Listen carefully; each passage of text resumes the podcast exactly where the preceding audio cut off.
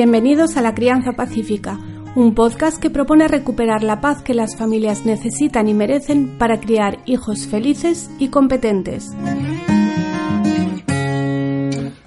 Soy Laura Mascaro y estoy convencida de que cambiando la crianza podemos cambiar el mundo, porque la reforma educativa empieza en tu casa.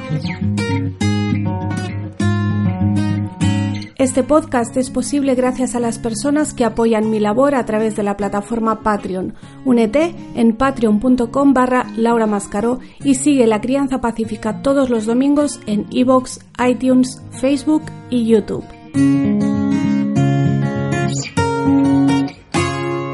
Bienvenidos al episodio número 9 de La Crianza Pacífica. Antes de empezar hoy quiero dar las gracias porque Realmente me está sorprendiendo la acogida que tiene este proyecto, este podcast, porque, bueno, yo siempre he sido más de escribir. Los que me seguís hace tiempo lo sabéis, que yo empecé escribiendo y a mí lo que, lo que me nace, lo que siempre he considerado que se me daba bien era escribir. Ya me lancé con los vídeos hace un tiempo y, y ahora con este podcast pues no, no sabía cómo se iba a dar pero os tengo que dar las gracias a todos los que estáis haciendo posible que este proyecto siga adelante, todos los que estáis suscritos, los que lo escucháis en cualquiera de las plataformas en que lo publico, que son cuatro, creo, los que comentáis aportando vuestro granito de arena con reflexiones, con comentarios, con preguntas, también con sugerencias de temas. Y por supuesto, muy especialmente tengo que saludar y agradecer a toda mi comunidad de Patreon que me tienen una paciencia infinita cuando llego tarde, que es más a menudo de lo que me gustaría. Yo tengo una lista enorme de temas que me gustaría tratar en el podcast. Em, por eso agradezco mucho las ideas que me dais, pero a veces pues vais a ver que me dais una idea y a lo mejor tardo semanas en, en sacarlo porque yo ya tengo muchos temas preparados y voy tirando un poco de ahí, pero igualmente agradezco mucho vuestras, todas vuestras sugerencias. Yo aquí procuro mantener un tono muy cordial, tranquilo, porque sé que hay temas que de por sí son polémicos, como la lactancia, el colecho, la conciliación, y yo procuro tratarlos desde el máximo respeto a todo el mundo, sin entrar a juzgar. No me gusta nada lo que, lo que en inglés se llama mommy shaming, ¿no? El, el hacer que otras madres se sientan mal por hacer las cosas de cierta manera o por no hacerlas como tú. No quiero entrar en eso. Y había decidido no tratar tampoco aquí en el podcast temas de actualidad, que de hecho ya dejé de tratarlos incluso en artículos y, también en YouTube, en esa sección que tuve que se llamaba El Despotrique, que era un poco de, de eso, de desahogarme. Pero en el podcast había decidido que no, que no iba a tratar temas de actualidad. Primero porque quiero que sea en la medida de lo posible un proyecto atemporal, es decir, que aunque yo publique este episodio en marzo del 2008, tú lo puedas escuchar en marzo de 2028 y siga teniendo valor lo que comente aquí, ¿no? Algo que, que no pase de, de moda y que lo puedas escuchar en cualquier momento. Y además ocurre otra cosa y es que los temas de actualidad es fácil que sean polémicos y que si los comentamos en caliente, que es lo que suele pasar, lo más probable es que no nos escuchemos unos a otros, que no lleguemos a ningún tipo de punto en común. O sea, veo generalmente muchas posiciones enrocadas y debates que ni siquiera son debates en realidad, que más bien son como monólogos a dos bandas y eso creo que no sirve para nada y que no le hace ningún bien a nadie. Entonces te preguntarás, ¿por qué hoy traigo un tema de actualidad? Habrás visto en el título que, que traigo el caso del pequeño Gabriel, el niño que desapareció hace algunas semanas y que después se supo que había sido asesinado. Ha sido un caso muy notorio en España, creo que también en parte del extranjero ha sido un caso muy seguido. La gente se ha volcado con esta familia, tanto al principio con la desaparición, la búsqueda, como después cuando ya se supo lo que había pasado. Pero también ha despertado mucho odio y debates eh, difíciles que podríamos analizar a nivel jurídico, que a mí me encantaría, pero, pero este no es un podcast de, derecho, aunque quién sabe, igual un día me animo con uno. Pero a lo que voy es que este caso me, lleva una y otra vez, lo he comentado solo en privado, pero me lleva una y otra vez a uno de esos temas que, que tengo pendientes de comentar aquí precisamente y, por eso lo traigo hoy. Es una reflexión sobre el tema de la seguridad de los niños, de cómo protegerles, que ya hablé de esto en el episodio número 3, creo recordar, cuando comenté un capítulo de la serie Black Mirror, eh, precisamente acerca de la sobreprotección de los hijos, de cómo no deberíamos tratar de controlarlo todo y de cómo hay cosas que realmente no dependen de nosotros y que hay males y hay experiencias que no podremos evitarles a los niños por más que lo intentemos.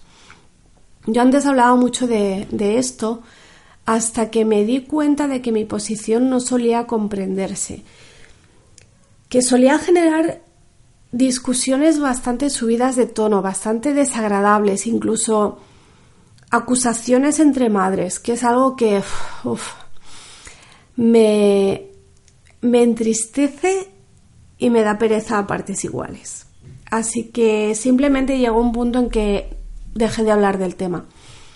Me cansé de que me trataran de irresponsable solo por defender unas ideas en las que las que creo, porque creo que esta es la verdad, que no podemos controlarlo todo, ni debemos controlarlo todo.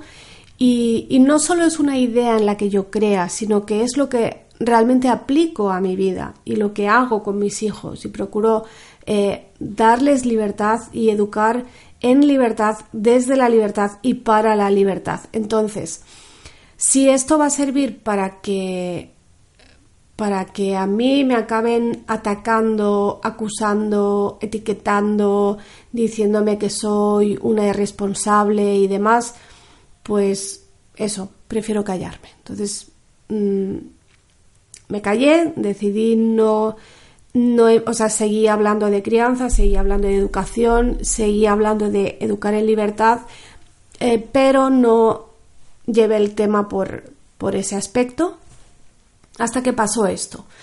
Conocimos el desenlace del, del caso del pequeño Gabriel. Alguien me preguntó por qué no me había pronunciado en las redes sociales. Que, a ver, en primer lugar no tengo obligación de pronunciarme sobre cada caso mediático que haya. O sea, ni yo ni, nadie que tenga redes, sociales, ni nadie que tenga cierta presencia mediática o, online. Eh, y hablo de casos mediáticos porque de los que no son mediáticos nadie te pide ninguna explicación ni te dicen por qué hablas o por qué no hablas. Entonces, que no tengo obligación de pronunciarme en primer lugar, que en mis redes sociales yo decido cómo las uso y qué publico y qué no publico. Eh, tampoco he hablado de muchos otros casos que ha habido y eso no significa ni que no me importe, ni que no haya sufrido con ellos, ni que no sepa qué decir, ni mucho menos que no tenga opinión porque sí la tengo. Entonces, ¿por qué este?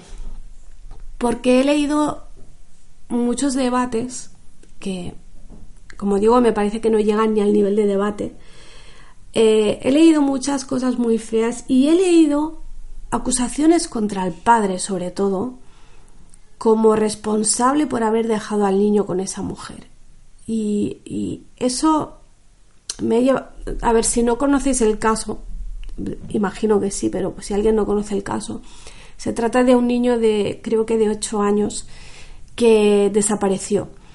Y un par de semanas más tarde se encontró a la pareja del padre, que no es la madre del niño, trasladando el cadáver. Entonces se supo que lo había matado ella. Vamos, que parece ser que no hay ninguna duda, que, que incluso ha confesado. Y hay gente que considera que el padre es responsable por haber dejado al niño con esta mujer. Y aquí es donde se habla otra vez de que debemos proteger a los niños, que tenemos que saber en todo momento con quién están y dónde están y todo lo que hacen y qué no hacen y con quién hablan. y básicamente que, que todo lo malo que les pase va a ser en parte nuestra culpa porque es nuestra obligación tenerles controlados. O sea, algo así es el argumento que me, parece una barbaridad. Me parece una barbaridad.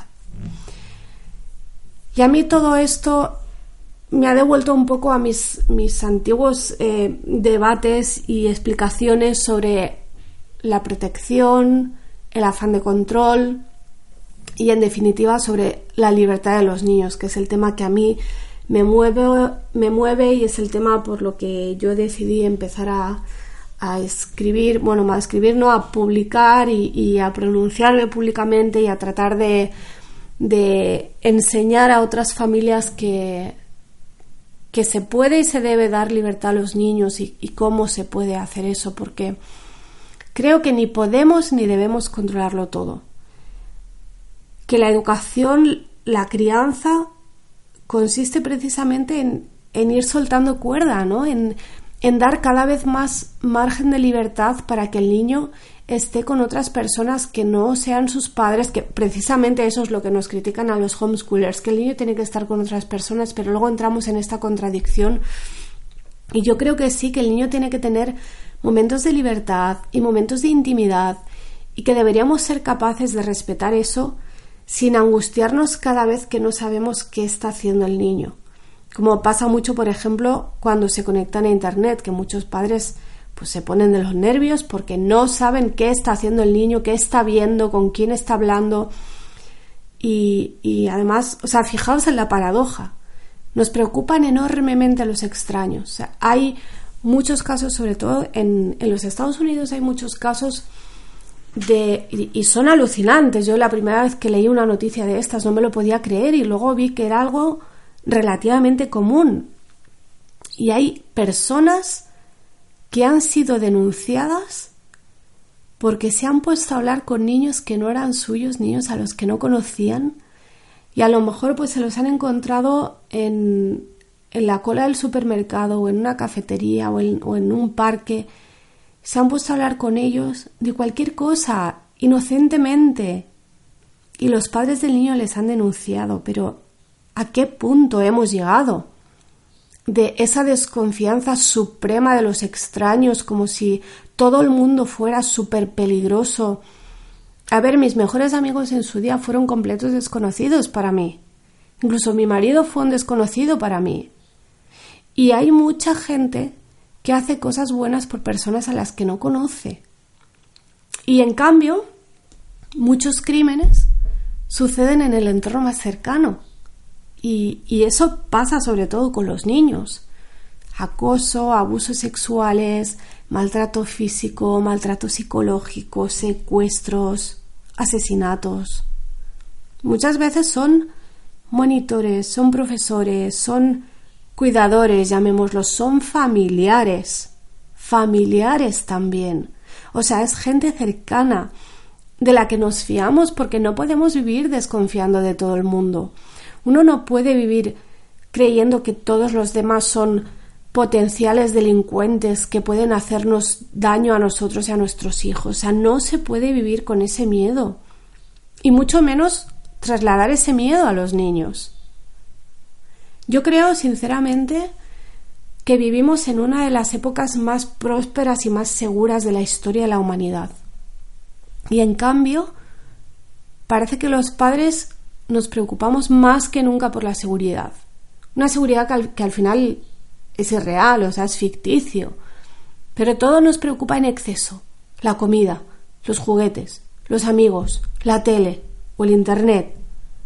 Y todos los crímenes potenciales de los que nuestros hijos pueden ser víctimas. O sea, todo es una preocupación constante, casi paranoide diría. Y un esfuerzo por proteger a los niños que al final creo que acaba haciendo daño tanto a los niños como a nuestra relación con ellos. O sea, ¿cuándo en este siglo tienen ocasión los niños de jugar libremente sin la mirada supervisora y constante de un adulto? Porque vas al parque y hay más adultos que niños, eso para empezar. Cuando era pequeña, los niños íbamos solos al parque. Quizás había, no sé, un adulto por cada tres niños Y ahora es al revés. Ahora hay dos, tres adultos por cada niño. Y además le vigilan constantemente. Se les dice todo el tiempo qué pueden hacer, qué no pueden hacer, a qué deben jugar, cómo deben jugar, con quién pueden hablar, con quién no. Es tremendo. Y luego nos creemos que por darles juguetes Montessori o por no castigarles, les estamos criando en libertad. Con todos mis respetos por Montessori. Pero no, es que la libertad no es eso. Y todos esos padres que buscan recursos para fomentar la autonomía en los niños, que me consta que son muchos. ¿Qué creen que significa autonomía? Autonomía no es que haga las cosas solo, pero bajo mi atenta mirada, vigilante y controladora. Que claro, uno no se dice a sí mismo que está controlando, se dice que está vigilando por la seguridad del niño, pero no, no es eso. No podemos evitarlo todo. No todo está en nuestras manos. Mi mensaje de hoy es ese. Dejemos de intentar controlarlo todo porque no todo depende de nosotros. Esa es la reflexión que a mí me ha traído todos los debates que estoy leyendo en los que no he participado, pero que estoy leyendo a raíz de este caso tan, tan dramático. O sea, es dramático.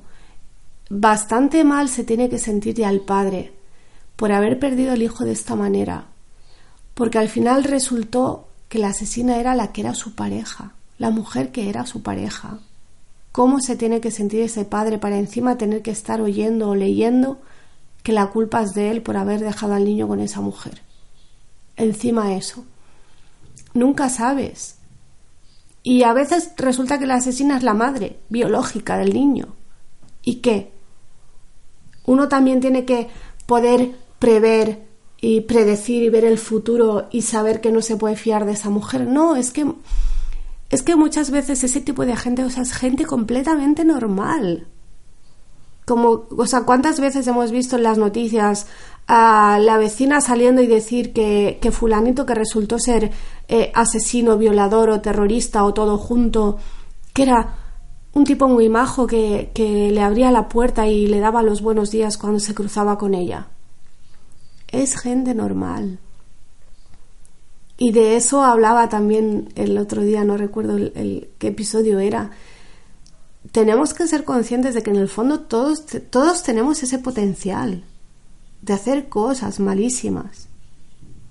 Todos lo tenemos y a veces no es fácil detectar quién es un potencial asesino o un potencial violador.